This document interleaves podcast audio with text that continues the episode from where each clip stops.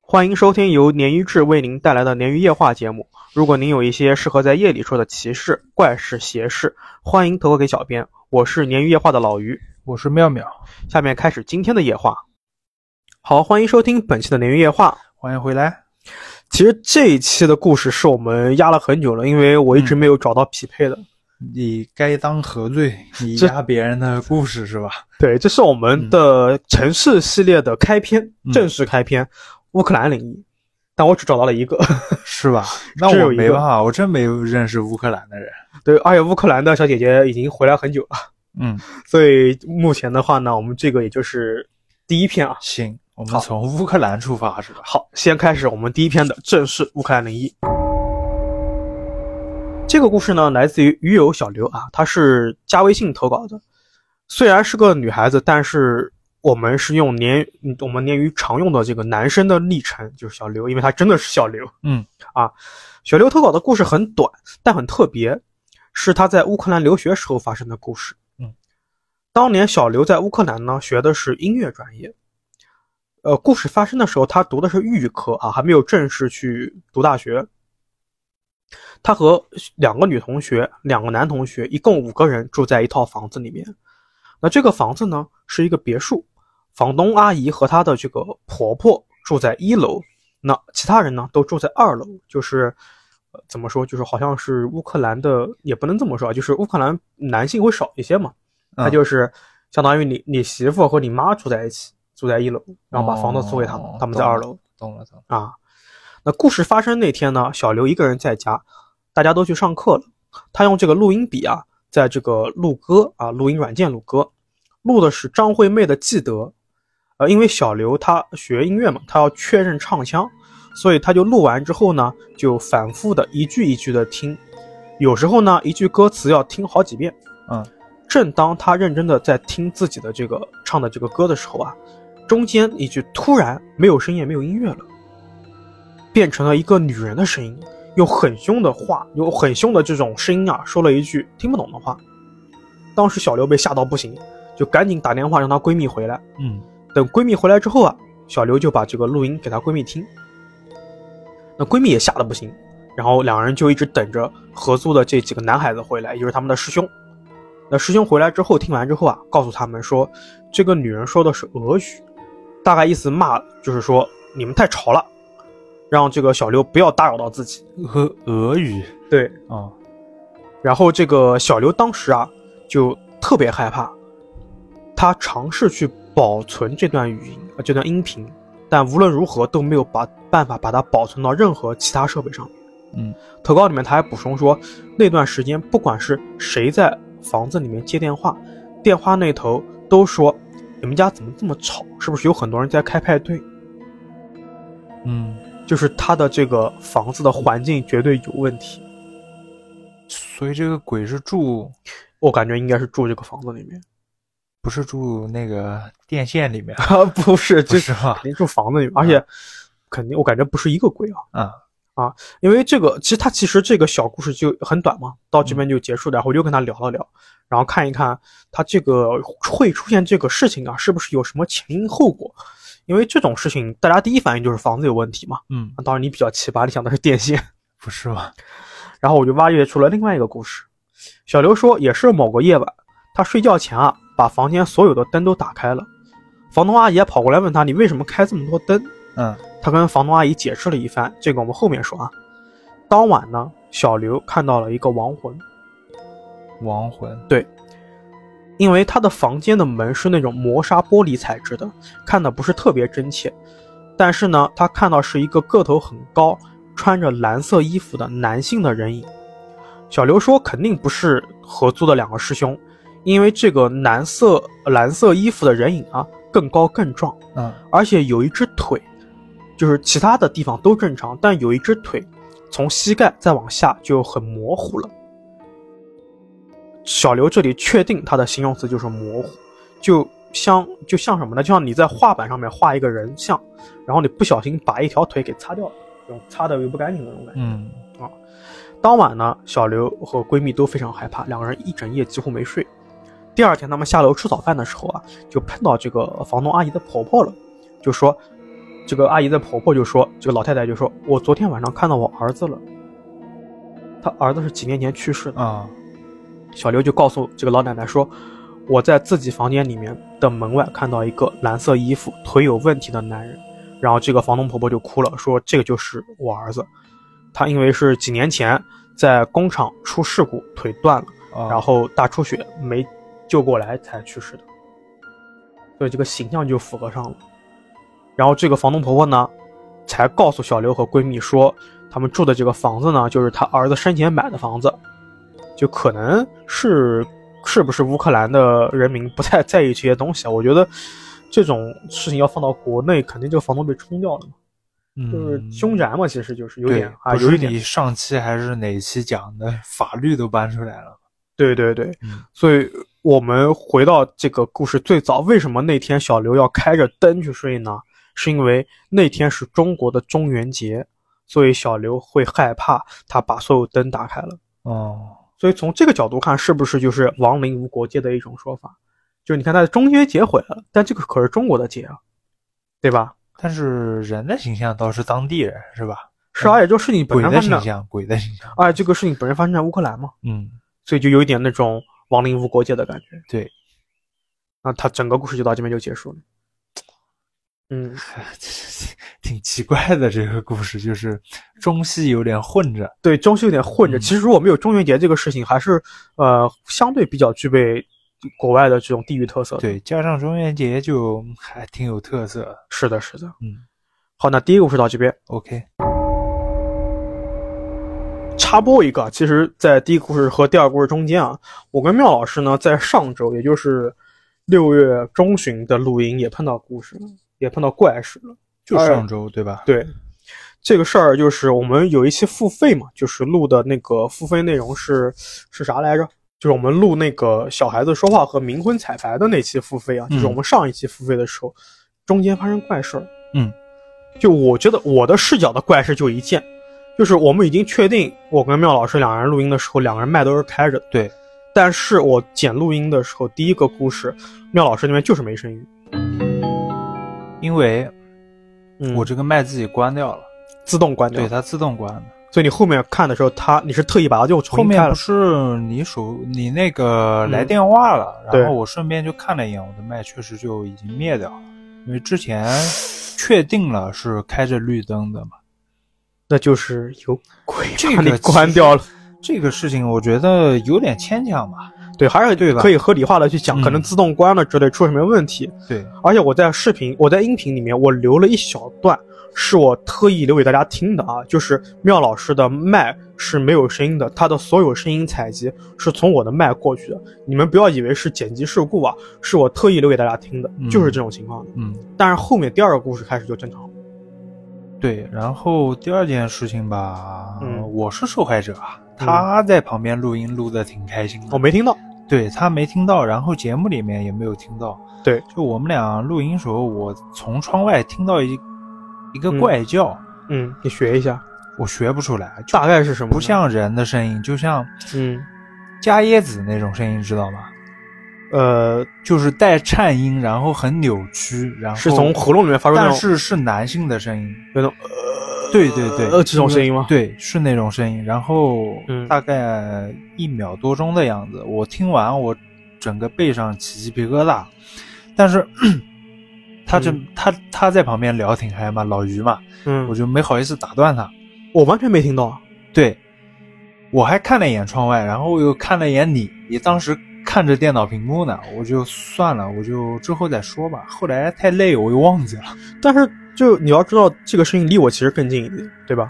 对啊因为正常来看窗户外面当时天黑了嘛，我还往窗外看了一眼，也没看到东西。我是面对窗户，你还有一点角度呢，对我从床上看的嘛，就透过去看了一眼。所以他其实是来找你的。哎那那那个声音，我到现在还记得，就真的毛骨悚然。听完以后，证明他就是单独来找你的，嗯，对不对？我也不想神神叨叨，但是还挺可解释不了。挺可怕、这个事情就。我们确实会把所有事情先合理化去解释。我希望我肯定希望合理化嘛，对你，你耳朵出问题了吗？你医院检查一下听力。然后合理化了房间最近也是有各种怪声嘛，嗯，比方说，就是柜子后面会咔咔响，肯定不是蟑螂了。我嗯前段时间嗯家里闹蟑螂，我嗯买的药已经基本处理完了，而且不可能出这么大声音嘛。那你有机会的话，如果再响，你录一段，我把它剪到节目里面。嗯，可以啊，就是夜里面会响吗？白天不响？只要我一准备睡觉，躺床上，柜子后面就开始咔咔响，那你当时人是很清醒，还是有一点睡意的？我还没睡嘛，它就开始响了。然后有时候持续到早上，我刚醒，它可能不是还在响，他你想了，你没去，他想了之后你没有去看情况吗？我 不敢，不敢。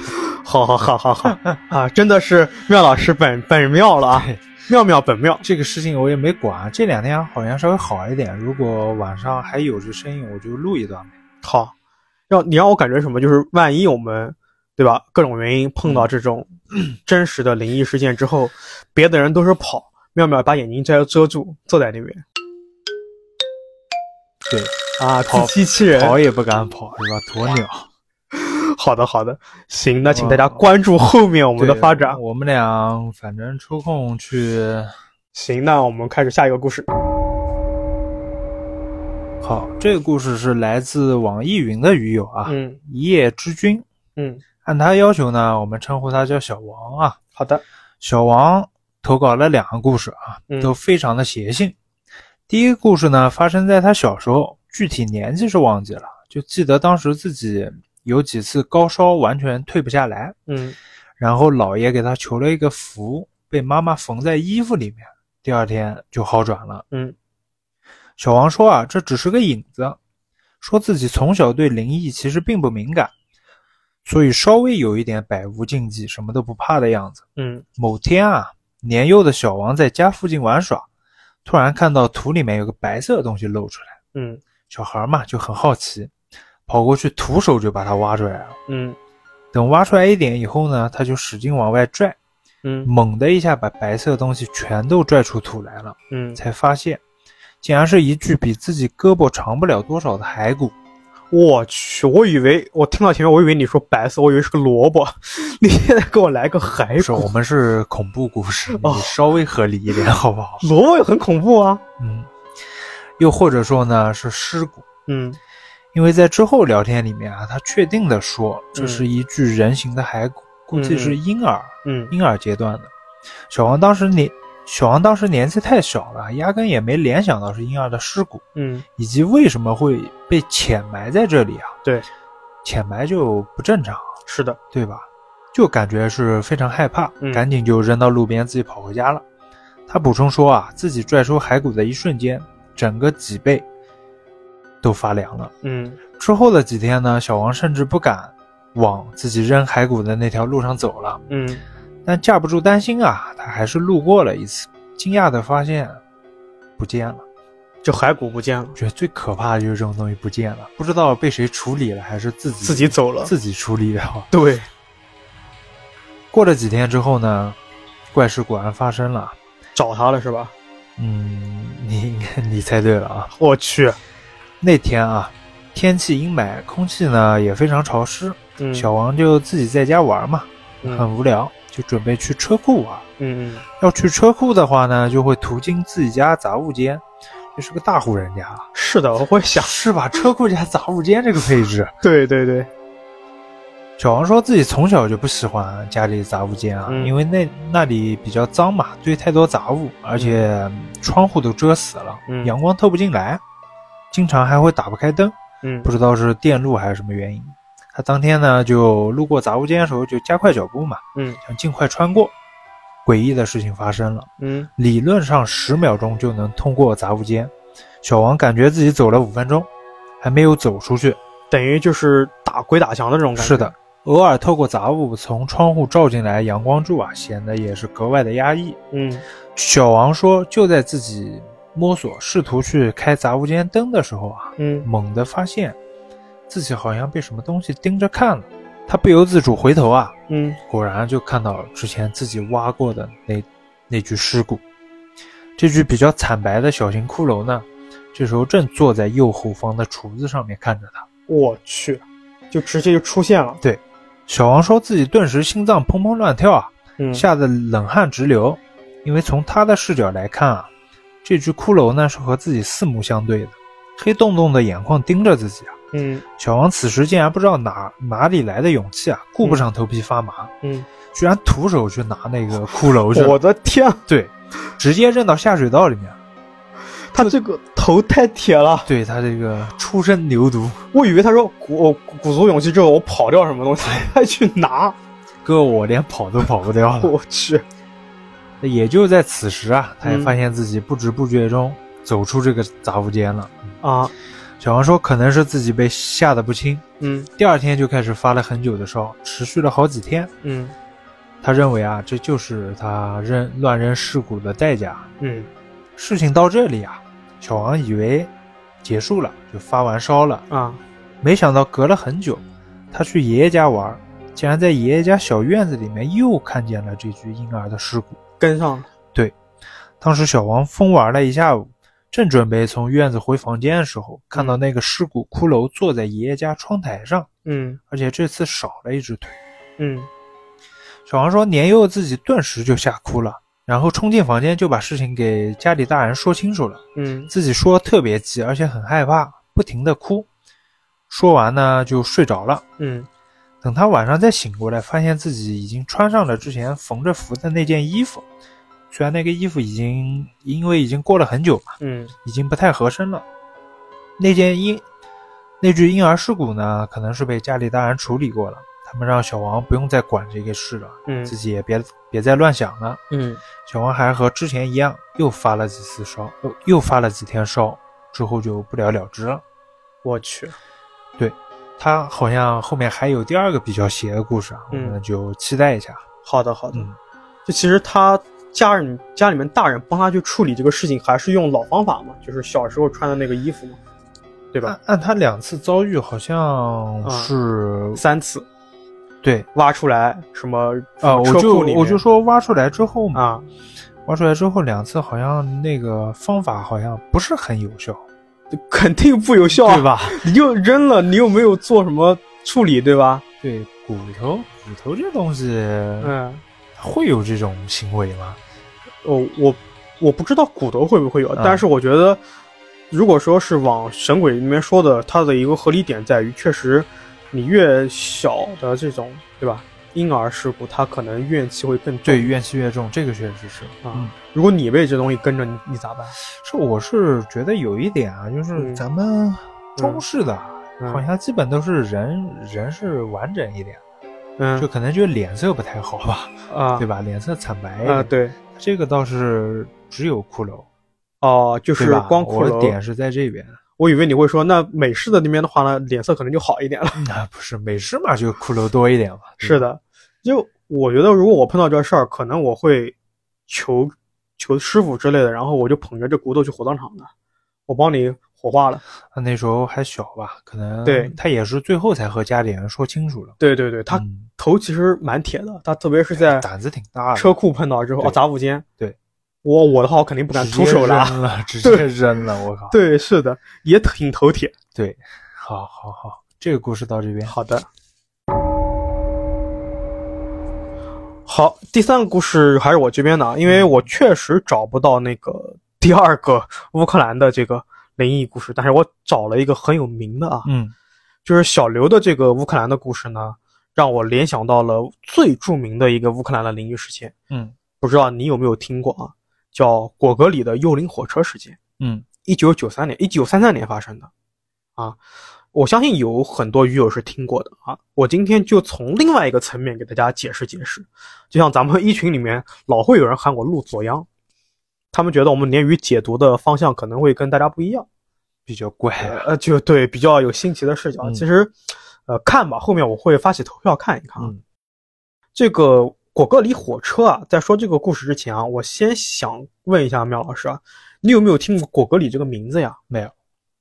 那你有没有看过一本名著叫《死魂灵》啊？哎，那个我小时候看过，但是我对已对经不记得了。是的，名小时候著嘛，对名什么什么百大名著之类的，小时候单纯觉得这三个字很帅，我就我一定要看看它。蛮难读的这本嗯书啊。果戈里就是这个写《死魂灵》的这个俄罗斯的著名作家，嗯，他只活了四十三岁啊，就英年早逝了。但是这个著作呢，也是流传至今。嗯那一八五二年的时候呢，是果戈里他四十三岁去世的。那由于种种原因呢，一直时隔了七十九年，也就是到了一九三一年的时候，他的墓穴呢才被迁移到了莫斯科的一座公墓里面。嗯可惜啊，当时是二战啊，这座公墓呢被临时改成了一座监狱。这些士兵呢，把这个就是挖这个地方做监狱的时候呢，把这个果戈里的尸骨挖出来了，哎，发现他的头盖骨不翼而飞了，就只剩下头以下的这个骸骨。就上面是空的吗？对，就没有头，没有头盖骨、啊。就当时呢，还有这个未经考证的说法，说是果戈里棺木里面不仅是头盖骨消失了，甚至是很多骨头都乱作一团，不仅不像是正常死亡的躺尸的状态，更像是尸体在棺木里面挣扎的状态。嗯呃，甚至挣扎的剧烈到把头骨，呃，就不是头骨了，把这个骨头全部弄得乱作一团，而且棺木盖的内侧还布满了划痕，就像用指甲划出来的。哦所以就有人传言说，果戈里当时并没有真正死亡，而是陷入了假死状态，就是休克之类的。但是当时技术有限，就不知道，就直接下葬了。就活埋一样呗。，对，等他从休克中醒来之后，他就在棺木里面给活活的我要窒息 了，幽我闭有恐幽惧闭恐惧症。 是的，好，我们再回到一九三一年啊，那果戈里的这个头盖骨最后被证实啊，是被一个盗墓贼卖给了意大利的某个富商。那几经周折呢，终于在协商之下呀、对方答应了归还这个头盖骨。嗯那由果戈里的一位亲戚，当时的一个海军的军官，叫做亚洛斯多亚洛斯基啊，托人转运回这个俄罗斯。因为这个亲戚当时是呃在执行任务，他只能拜托这个其他的军中军队的这个朋友帮忙运送。也就是到了一九三三年的春天，装有果戈里头盖骨的盒子呢，从意大利启程。当时护送这个，呃，骨头就是头盖骨的这个夹子的这个人，除了这个意大利军官以外呢，还有他的几个朋友。那几个人呢，就乘坐火车一路而行。当这个火车行驶到乌克兰叫伯特瓦的一条隧道的时候，为了寻求刺激，有人啊，就是说这个人就是这个军官的弟弟啊，想给大家一个惊喜，他把果戈里的这个头骨啊，偷偷的从盒子里面拿出来了。 啊神他妈惊喜，这就惊吓。他准备等这个火车进入隧道这一段不是很黑暗的时间吗？他把这个头盖骨啊放到桌子上面吓大家一下， 嗯，真的不是火有点有病啊！这太人太是活。络了啊！那等这个火车开到距离隧道只有几十米的时候啊，车上的乘客脸上都显示出一副惊吓的表情。嗯随着这个火车距隧道越来越近，啊，这个就是这个做这个坏事儿的或做这个呃这个惊喜的这个人啊，他也感觉到了莫名其妙的恐惧和害怕。当他看到火车周围升起了白色烟雾之后，他就趁着火车进隧道前降低速度的时机，迅速的跳车了。啊，他自己跳车了，他受不了了是吗？对他受不了害怕，这成人是纯畜生，这人是。然后火车呢就开进隧道了。那不知道什么原因呢，冒出了一阵白烟。嗯等白烟消散之后啊，这个就是跳车的这个人啊，他爬起来在望往前望的时候啊，火车连同火车上的一百零六位乘客全部消失了，啊，四周死寂一片，就是火车消失了啊。嗯那为了他找到自己的这些朋友，他就是他是随这个这些人一起押送的嘛，他就硬着头皮呢往这个隧道里面走，但隧道里面什么也没有。当他走到不远处的时候呢，就走到隧道不远处的时候呢，看着一个小女孩站在铁路边上，两个人就交流了一番，证实确实是火车不见了。那慌张之下呢，他就沿着这个铁路啊一直往回跑，一直找到了一个村庄，把这个事情呢告诉了村民。很快呢，当地的警方介入了调查。经过几番验证之后啊，发现哎，这个火车它虽然只有三节车厢，但是它是一个意意大利的旅游公司名下的。但奇怪的是啊，这个火车经过隧道后，究竟要开到什么地方，谁也不知道。嗯无奈之下呢，就当地警方只好草草的宣布，哎，这个火车失踪了，我们找不到了。嗯那火车这个失踪案件呢，就被当地的老百姓啊传得神乎其神的。有人说是因为狗格里大师不忍心这个头骨被这么嗯戏弄吧，啊，就从阴间回来了，把自己头骨带走的时候呢，顺便带走了整列火车。力量也太大了。也有人说呢是这个隧道闹鬼，但是为了打消人们的这个传言、谣言啊，还有嗯这种稳定人心嘛，当地这个铁道部门呢只好另辟蹊径，就是把这条隧道全部封死了，不允许任何车辆从这个隧道通行。嗯，而果戈里的幽灵火车这个事情呢，也成了一时间的人心惶惶的一个传闻。那截止到此呢，这个事情它本身也就是一个灵异传说嘛，嗯那为什么会被大家称为乌克兰第一灵地呢？因为到了这个二十二年后，也就是一九五五年，幽灵火车再次出现了。当时呢，有人在克里米亚地区看见一辆火车经过一处河道，但是因为通往河道的铁轨啊，早就因为战争报废了，他们以为这个火车过去肯定要脱轨了嘛，嗯，没想到这个火车还是硬闯过去了，而且一分钟之后，这个火车再次消失了。那之后的几十年里面呢，这辆幽灵火车多次在俄罗斯跟乌克兰境内频繁出现。最有名的一次，也是一个有目共睹的一次啊，是已经挺近的了啊，在二零零九年出现在乌克兰。说当时火车，当时正值一月份，这个火车呢出现在乌克兰境内的波尔塔瓦市。当时一名警察叫做舒斯特，他正在开车进行日常的安全秩序维护啊。当他巡逻的时候啊，有一辆车从他的这个身旁经过，因为这个车很高级，他就多看了两眼。等他缓过神来，他才发现这辆车是之前被偷的一辆车，可能是奔驰之类的这种车啊。嗯他就开始拼命的开足自己的车去追这辆车。那不一会儿呢，他追上之后，这两辆车距离不不足一百米的时候，哎，这个斯特特呃舒斯特啊，瞪眼一看，发现这辆小车竟然被卡在了铁道的岔路口，车胎爆了，动弹不得。嗯等他把车停下去走过去查看的时候啊，没想到不知道从什么地方响起了一声火车的鸣笛声，他就看见一辆老式火车不紧不慢的往这边开了过来。然后这个偷车的人见状呢，就立刻跳下了这个汽车，朝这个火车跑过去了。那这个舒斯特一看，这还得了，他就继续在后面追嘛。嗯他，就追这个偷车贼嘛。等他们跑近才发现，这个火车居然是一辆蒸汽火车，而且车头呢还是很早很早的非常古老的样式。那更让他们俩奇怪的是呢，这个火车只有三节车厢，也就是果戈里火车了。对，但这个舒斯特就是这个警察啊没多想啊，他就继续追这个偷车贼。那偷车贼为了躲避他呢，爬上了这个火车，进到了第二节车厢。那为了逮住这个偷车贼啊，舒斯特也决定跳上去。就在他准备从这个火车车尾跳上去的时候，就听见有一个人大喊说：“不要上去，不要上去！”然后等他回头一看啊，就等他回头看这个喊叫的声音的地方，发现是一个铁路工人。嗯，再转过身的时候，火车消失了。所以那个贼上去了，对，贼也没了，贼没了，贼消失了。他没上。对，这个铁路工人就说他认出来这辆车就是果戈里的幽灵火嗯车，所以才让这个警察别上去的。那这个偷车贼呢，就随着这辆幽灵列车消失的无影无踪了。很意外的一点，这个车居然还能上，我是，它居然是实体的，对，就还是实体的，而且它还开得很慢，就是空间错乱了嘛。就有点像那种早年间百慕大传说一样的那种感觉、啊。那这起灵异事件呢，其实还是引起了很多科学家的兴趣啊。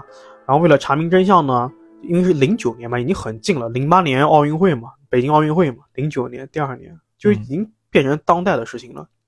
当地有很多这个铁路专家呀、科学家、工程师啊，都联合起来去调查，最终在调查下呢，就得出一个不能叫做结论的结论，就是可能这个地方呢有异常的电磁场存在，导致了时间跟空间的移位，就像你说的一样。是不是和百慕大 那个有点像？对，就、嗯我觉得，要么就是没得解释，要么就是他不希望这种解释被公众知道。是有可能。对，反正这个事情也是不了了之，但是这个呃事件啊非常著名，也算是乌克兰最著名的灵异事件，而且是官方公认的嗯啊。好，那第三个故事到这边。好，今天的第四个故事呢，来自于我们的 B 站鱼友小鹿啊。小鹿说呢，自己从小就喜欢看鬼故事跟灵异故事，特别是一些恐怖电影什么的也趋之若鹜。但是他小时候啊，从来没有经历过灵异事件，一直到了大学时代才经历。小鹿大学时候呢，结交的朋友都喜欢玩什么剧本杀、密室什么的，嗯他自己也就随跟他们一起玩，一来二去呢，认识了很多其他的这种玩喜欢玩这些剧本杀的朋友。嗯，巧合的是呢，在某一次玩剧本杀的时候啊，认识了一个俗家修行的朋友，可能是有缘。那这个朋友呢，就领着小鹿进门，教了他一些常识啊，道家常识。小鹿在投稿里说啊，虽然他自己不至于学了什么道法，但是跟着这个师傅呢，也算是了解了很多东西。那渐渐的，他也发现自己能感受到了一些不太正常的东西。用投稿原文里面他说的就是说，类似于第六感，你能看见超自然的现象，但是当你看见的时候，对方也能看到你。嗯这个让我觉得挺有说法的，就是普通人之所以遇见的少，是因为你看不见嘛。对，你看见的时候，他也看见你；你凝视深渊的时候，深渊也在凝视你。是你凝视不到就算了嘛，对吧？对，呃，所以你好像你的做法有有有点用处啊。你在碰到怪事之后，你的就这种先常规做躲，法，先躲是吧？，对对，先先自欺欺人一只是下。装装作没发生，可能可能是这样。是的，是的。嗯好，我们回到故事啊。呃这个教小鹿的这个师傅朋友啊，也逐渐发现了小鹿的这个能力或者说是灵感，就送了他一个朱砂的手链，可能是感觉小鹿的这个现在的无论叫做修为也好，还是叫做水平也好，都难以自保。那小鹿说呢，自己在戴手链之前啊，有时候晚上睡觉会感觉到被什么东西触摸了。嗯而且他有一种莫名其妙的感觉，就是触摸他的这个东西就在他们宿舍的桌子下面。而且小鹿一开始做梦的时候啊，总会有一些光怪陆离的诡异梦境。嗯也正是因为如此，这个师傅才送给他这个朱砂手链。也有可能是小鹿觉得啊，是他的这个师傅啊预感到他后面会发生什么，送给他护身的。嗯小鹿说，这个诡异的事情呢，发生在大学考试期间。那个时候呢，他为了复习啊，就经常去教室自习。发生故事这天呢，他又去教室正常的上自习，坐在第二排。正当他学习正酣的时候啊，投入到学习的时候，突然听见广播里面开始播放英语听力了。一开始，小鹿是以为是哪个同学来自习的时候不小心电脑开功放了啊，开了外放。但是他环顾四周，发现啊，大家都有这种，哎，好像我听到了这种新的这个样子，就是每个人都听到了。小鹿说呢，他这个时候发现哦，是教室里面的这个广播在播这个声音，他又以为是广播台在试音，因为后面几天会考六级。但仔细听来呢，这个录音就很奇怪，有一种像是把播放的这个音源放在水里面，然后播出来的原因，就这种感觉特别的模糊，这个声音、啊。他还特意给我补充说，不是那种电流声或者是接触不良的那种滋滋啦啦的声音，就是单纯的模糊。关键是他仔细去听这个声音，或者说这个呃发出的这个音频，这个声音绝对不是英语。小鹿说自己此时呢也没多想，还把这个耳机戴上，继续准备复习。但是他渐渐觉得不对起来，说浑身感觉越来越冷。当时是夏天，而且教室里面虽然说是开着空调，但是绝对不可能冷。嗯渐渐的呢，这个冷啊，从普通的冷变成了阴冷。他说是那种往骨子里面钻的那种寒冷。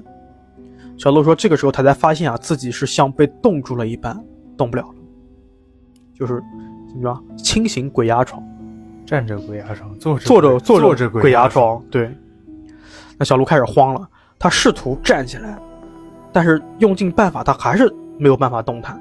他就想起了那个他师傅教给他的一些东西，嗯他先呢平静自己的心情，然后念一种叫做平安咒的一个咒咒法或者咒术吧，还是动不了。小鹿戴着耳机，但是他发现啊，外面播放那个听力的声音越来越大了。这个时候他肯定了，绝对不是什么英语听力试，就是试播试播什么的。嗯。然后呢，小鹿就出现了有人在盯着他的感觉，可能是因为太冷了啊，他觉得这些感觉并不敏锐。监考老师是吧？他这时候是在自习嘛，就就配合那个广 播，那不就是监考老师吗？就你到按照这个逻辑说是没错，嗯他但是小鹿他说他因为现在太冷，他不确定是不是被人触摸了，嗯，但是他有这种感觉，但又不确定。那在心里面呢，继续念这个平安咒。他余光看到啊，坐在自己左右两侧自习的同学啊，开始盯着自己了。然后他就感觉到背后也有人在盯着自己。嗯，最后结果是他觉得整个教室的同学都在盯着他。好像之前一期的火车是吧，对对对对对，跟那对个吧很像。嗯，对，但那个是那个是做梦嘛，那个是小刘做梦嘛。嗯对，然后但是他醒来之后会发现有。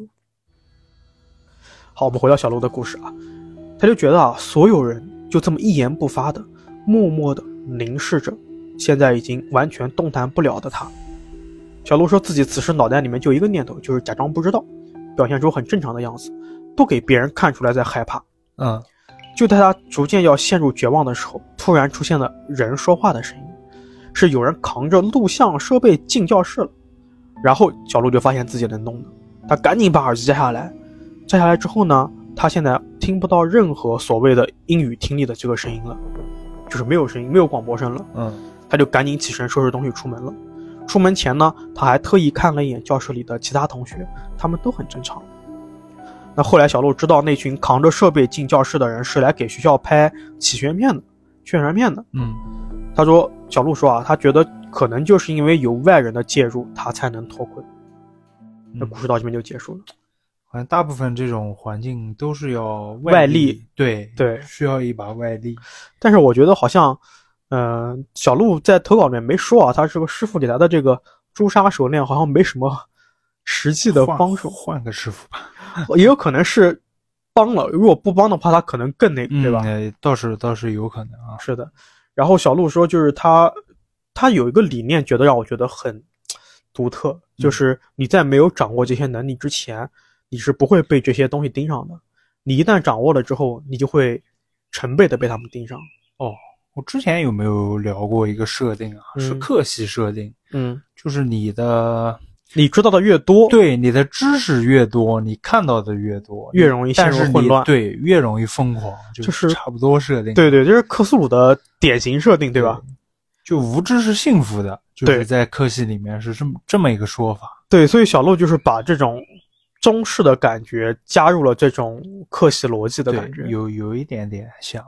是的，嗯啊、那还是老样子啊，我们祝小鹿后面能够平平安安、是的啊顺顺是的利利。没错，好，那本期的夜话呢就到这边结束了，欢迎您继续的关注和持续的收听。如果您有一些适合在夜里说的奇事、怪事、邪事，可以向林约投稿，任何一个联系到我们的平台都可以向我们投稿。拜拜。拜拜。